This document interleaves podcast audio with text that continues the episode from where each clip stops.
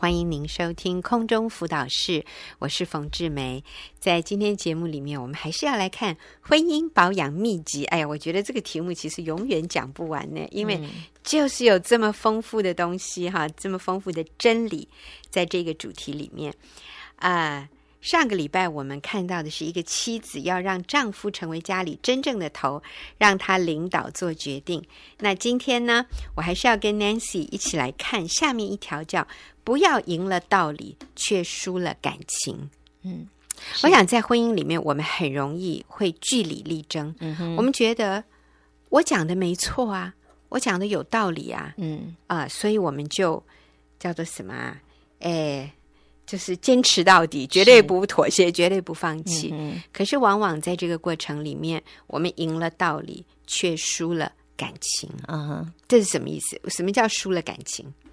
就是把关系放最后，嗯，把把关系搞坏了。对，就是、那你赢了道理又怎样呢？两个人不讲话啦，嗯哼，两个人吵架，嗯，然后可能关系就渐行渐远。对呀、啊，然后家里气氛好紧张，嗯、是。那你赢了又算什么？其实你输了。是啊，嗯嗯，Nancy，你有很多这种例子，你知道很多这样的例子，对不对？嗯、是我最近听了一个例子是，是、呃、啊，蛮感动的。嗯呃，有一个有一个女士啊，她呃其实是正在重建她的家庭。嗯，那所以呢，她当然她当然是之前呃做错了一些决定，所以她的家庭有一些嗯，就是关系。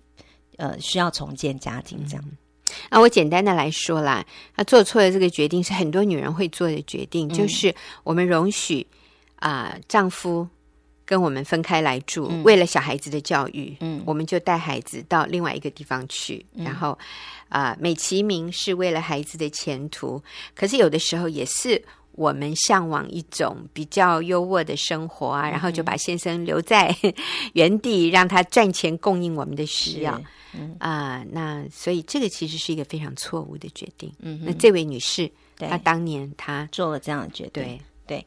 然后后来，呃，后来她就嗯、呃、听了一些呃听了真理之后，然后她也很愿意啊、呃、改变自己，所以她就回来啊、呃、带着她的小儿子，然后她回到。啊，原来居住的地方，然后跟他先生想要重建关系。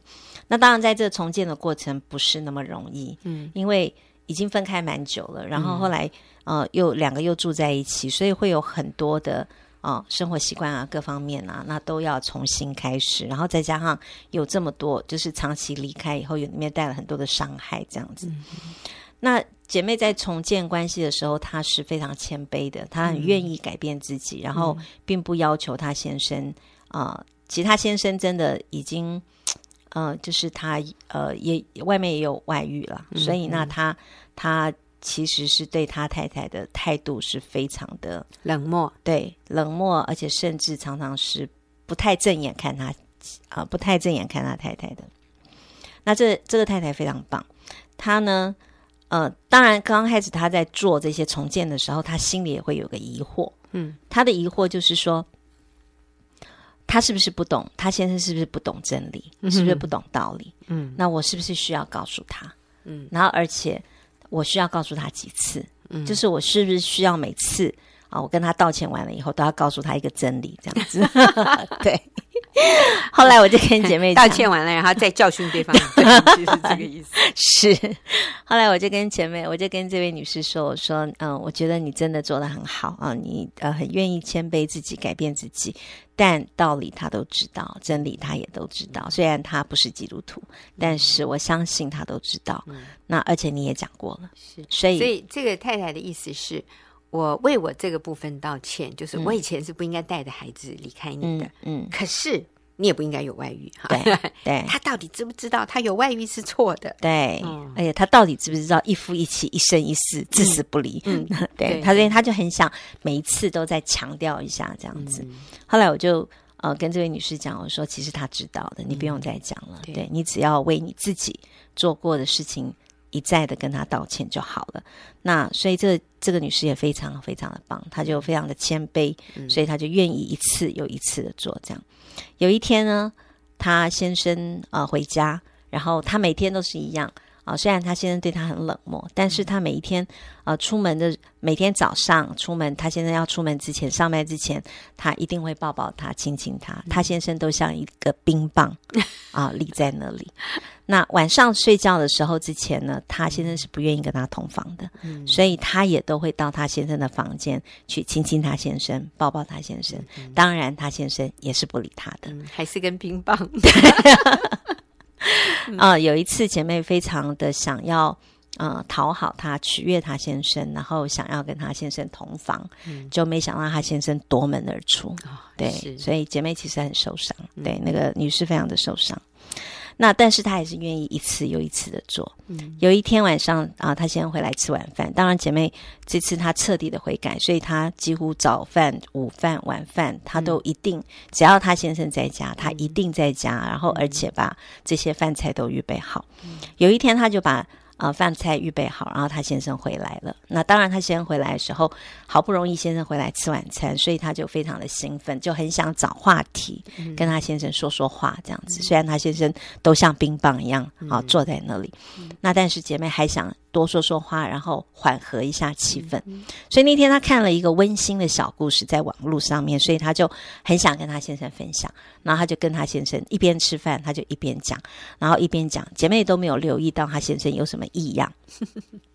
这个时候，只看到他先生非常，他说他先生用非常用力的，然后从位置上站起来。嗯，然后呢，啊、呃，他站起来以后，姐妹其实有点。愣住了，想说怎么回事？他怎么了？嗯、他就站起来以后，他就往别的地方走。他想说他要干什么？就他就过了没多久，他就摸摸他的自己的口袋。他先生摸摸他自己的口袋，发现他要的东西在口袋。就他就从口袋里面拿出了一副耳机，然后把耳朵塞上，然后呢就坐回原来的位置，然后继续吃他的饭。那姐妹当然是非常的受伤啊，非常的难过。但是我觉得这位。啊，姐妹后来做的事情让我非常的感动。就在第二天，她写了一封啊道歉的信给她先生。嗯、她没有教训她的先生，她不再教训她先生，她也不再讲道理了。嗯、那她就完全只是为了她昨天的那个行为去跟她先生道歉。嗯、她在信里面跟她先生讲说。他说：“请你原谅我，因为前一天晚上我没有顾到你的需要，知道你回家非常的累，然后呃需要休息，但是我却在你耳朵旁边唠唠叨叨、唠唠叨叨的，让你没有办法好好休息，所以呃，请你原谅我这样子。所以我觉得这姐妹真的非常的棒啊。那当然，她做了这样的事情之后，她的先生一如往常，嗯，没反应，嗯，好。”很多姐妹会说：“我已经跟他道歉了，我已经跟他低声下气了，为什么他还没有反应呢？”嗯嗯、那我们要说的是，没反应是正常。嗯，哎，有反应真的是像我们上次前几次节目讲的是红利啊，对，所以真的还是没有反应。嗯，那但是姐妹非常的清楚，她说：“我知道他表面上面看起来没什么反应，嗯，但是我想神知道他心里的反应。”对对。对那姐妹说，她每一次道一次歉，就好像在为她的先生铺一个阶梯。嗯，她每道一次歉，铺一个下台阶，对，一个阶梯，嗯、一个阶梯。那这个阶梯呢，是让她先生可以走下来的，嗯、让她先生可以下台阶的。嗯，因为她先生需要的是一个一个台阶，让他下来。嗯，对。我想这也是圣经里面说的。不要以眼还眼，嗯、以牙还牙，哈、嗯！要以善胜恶，不要以恶胜恶。嗯哼，保罗也鼓励我们，他说：“你们这样做，就是把炭火堆在他的头上，是把炭火堆在对方的头上，就是我们继续做对的事。嗯，对方对我们越冷漠，对方对我们越抵挡，我们越以恩慈待他的时候，他就。”良心就越无法再刚硬下去，嗯，所以圣经也勉励我们，这个行善不可灰心，嗯嗯、啊，若不丧志，到了时候就要收成。嗯、所以，我们不是看对方的反应来决定要不要继续做对的事，嗯、那我们也不是为了有一天他会回转，是。所以我们继续做对的事。嗯、我就提醒父母亲说，我们教我们的孩子要诚实，不要作弊。那我不作弊的目的，不是因此我可能分数会比别人高，不会耶！嗯、你不作弊，你的分数可能真的比别人低哦，嗯、可能别人真的就好像赢过你哦。所以，我们不作弊的，或者我们做正确的事情的原因，不是为了会得到什么利益，嗯、是。我们做正确的事只有一个原因，因为它是对的，是。就是这样子。嗯，那我决定要做一个对的人，我不要做一个错的人，我要做一个对的人。嗯，所以。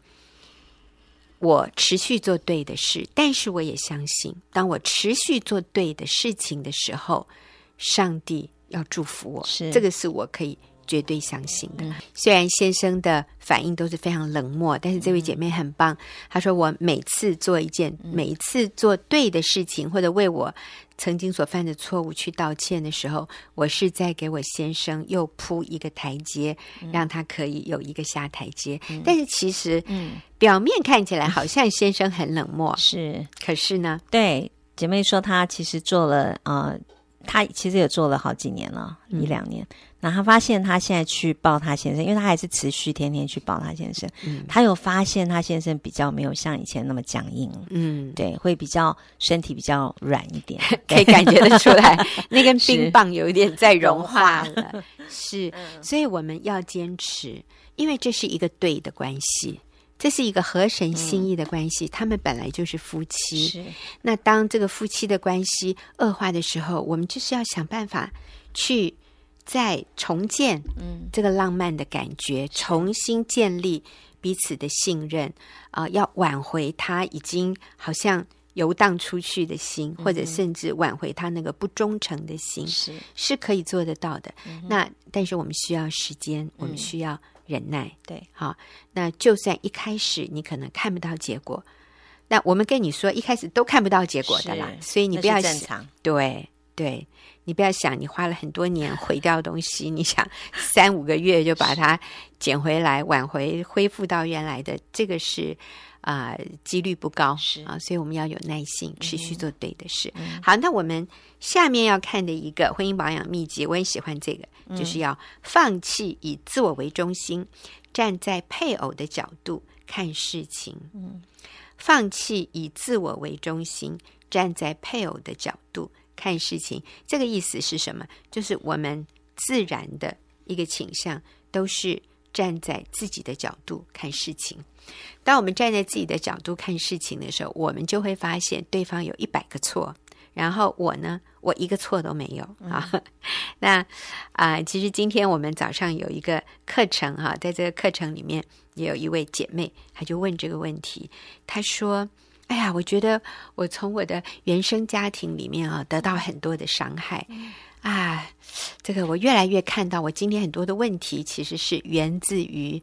啊、呃，我的父母亲在我从小成长的过程里面啊，我受到的一些伤害，或者是说我们家庭里面一些不正确的价值观，嗯，带来的一些人际关系里的纠结、啊，我看到我现在真的是好像受害者啊，嗯、那我要怎么脱离呢？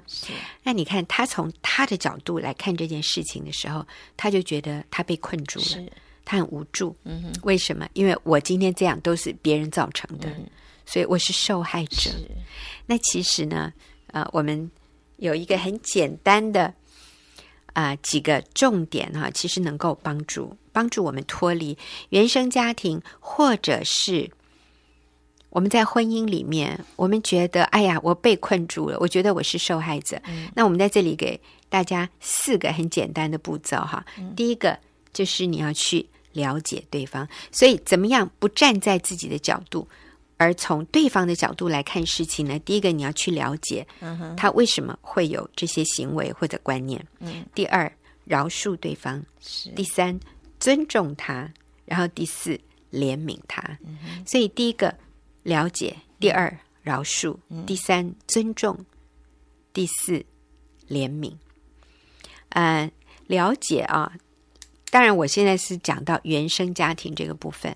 如果你觉得你从你的原生家庭受到很多的伤害，或者你觉得你实在不了解为什么你父母亲有这么多落伍的，或者你觉得难以理解的一些观念，或者你觉得简直就是错误的观念嘛？嗯、那第一个，我们先来了解对方。其实包含你的配偶，你有时候也会这样。嗯，哦，他的观念实在是太错误了，或者他为什么对钱那么在意？是，或者有的人说，为什么他对朋友那么好，然后对我们不好？嗯、或者相反，嗯，为什么他对家人都很好，然后对外人他是很拒绝的？是，他是不愿意跟外面的人打交道的。嗯啊，他天天就只要我们这一个小家庭，但是我的朋友都没有办法进入我们的圈子里，或者我在外面跟朋友多待一会儿，他就生气。嗯、其实很多是相反的哈，是有的是很看重人际关系，有的是不看重人际关系，嗯、有的是很看重钱，有的人是觉得钱没有那么重要。啊、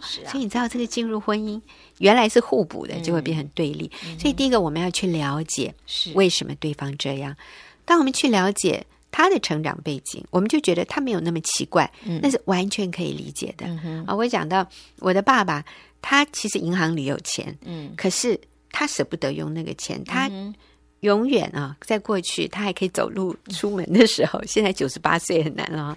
哎，他以前每个礼拜三次要去跳蚤市场，买那个最便宜的，是。十五块台币的，嗯，十块钱台币，那个在美金五毛钱，美金两毛五的这样的东西，我真的说那都是破烂，都是垃圾。从我的眼光，这是破烂垃圾。可是我爸爸觉得这个是非常好东西，哎，对，或者是说 it's a good deal 啊，他他用这么少的钱买到这个东西，他赚到了。价值，对。他觉得他赚到了，嗯、其实家里并不需要，而且而且已经有一堆了。嗯、像帽子，他已经有几十顶了；像鞋子，破烂鞋哦，别人穿过的。我妈以前都说那是那那些人都死掉了，啊、所以家人把他们的啊遗、啊、物，对对对，拿出来贱卖，这样我爸就捡了很多。嗯、可是家里堆成山呢，我那、嗯、鞋子就几十双，那个西装外套，啊、最后那个整个衣。柜子里面那根上面那个杠子都脱落，啊、然后这个垮下来，太重了。但是我爸爸乐此不疲，嗯、继续买，继续买，他继续堆。他的屋子里已经叫好几堆山了，嗯、这样子。嗯，你会觉得不可思议，嗯、他根本用不到，是可是他继续买，他就觉得很有成就感。是，但是当我。去想我爸爸的人生的背景的时候，嗯、你非常可以理解。第一个，他经历战乱，我没有经历过战乱；第二个，我爸爸经验过贫穷，是。我没有经历贫穷。我爸爸曾经在几分钟之内，嗯、他所有的身上或者一辈子所有的财产积蓄，是。那不叫积蓄了，就他的家当，嗯、几分钟之内全没了，全没了。那时候他在逃难，哦、所以。就是，哎，兵荒马乱的时候，这样一转眼，东西全都不见了，所以他非常害怕失去，嗯、是，所以他要有这些东西，嗯、他才有安全感。嗯、那我们觉得都是垃圾，是，可是我爸爸看着这些东西，他就觉得很开心，嗯，他就觉得有安全感。呃，那我说你银行的钱，你可以去买好一点的东西。我爸爸拒绝踏进百货公司啊。每次我要去百货逛百货公司的时候，我爸爸就会批评我说我浪费，说我乱花钱。然后我花那么多钱买的东西，还不如他在跳蚤市场买的好。所以他是每天要拖我去跳蚤市场。然后我就说，你还是来百货公司有冷气比较舒服哈。你去了解他的背景的时候，嗯、你就发现他的一些作为，他的一些想法是合理的。嗯、所以从对方的立场去想，嗯，那如果他曾经对你造成什么伤害，嗯哼，你发现你可以比较容易饶恕他，因为是。你现在了解他做这件事情，嗯，对，是合理的，从他的价值观里面，嗯、所以我们去饶恕，然后我们去尊重，嗯、是。那如果是父母亲，我们学习去。尊荣他，如果是你的配偶，你学习尊重，可以的，我可以接纳你跟我不一样。我如果跟你结婚，你有这么多所谓的怪癖，那我也认了，嗯、因为当初是我选你的，我选择你的、啊。所以尊重他，然后最后怜悯。嗯，怜悯的意思是什么？就是怜悯他不能，嗯，他没有办法像你这样。你觉得他很脏，你觉得他很不整齐，你就怜悯他吧。嗯，他没有能力去整理啊，那不然就是你帮他，否则你就是接纳他。嗯，其实我今天还在跟 Nancy 讲笑话，我说我现在已经到了一个年龄，我今年五十七岁，我非常需要别人怜悯我。我还讲一个笑话，今天早上我有个朋友打电话给我，他说。因为他从国外回来，他说：“啊，志梅，我在想什么时候跟你约吃个饭呢？”我说：“好啊，好啊，好啊。”然后他是从一个室内电话打给我，然后他就说：“那我再给你我的手机好了。”我就说：“好，你等一下，我就拿笔拿纸。”然后他就讲：“零九一九，我就写零九一九，二零六六，我就写二零六六。”然后后面又讲了两个数字啊，嗯，几和几。后来我就说。哦，好，让我再重复一遍，零九一九二零六六，然后后面又讲了两个数字，对吗？他说对，我说啊，刚刚那没听楚，我再重复一遍，这后面是这样子吗？他说是，我跟他重复了两遍，好，谢谢，我会再给你回电话。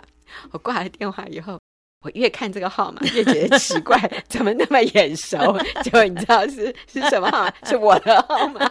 他把我的手机号码重复给我听，然后你没发现，我也没发现，我还以为是他的号码，所以我又打回去给他，我说：“哎，对不起，你刚刚给我的是我的手机号码。”好好笑，我们两个老女人呢，他讲他讲错了，那我也完全没有发觉，这可笑那是我的号码，我还。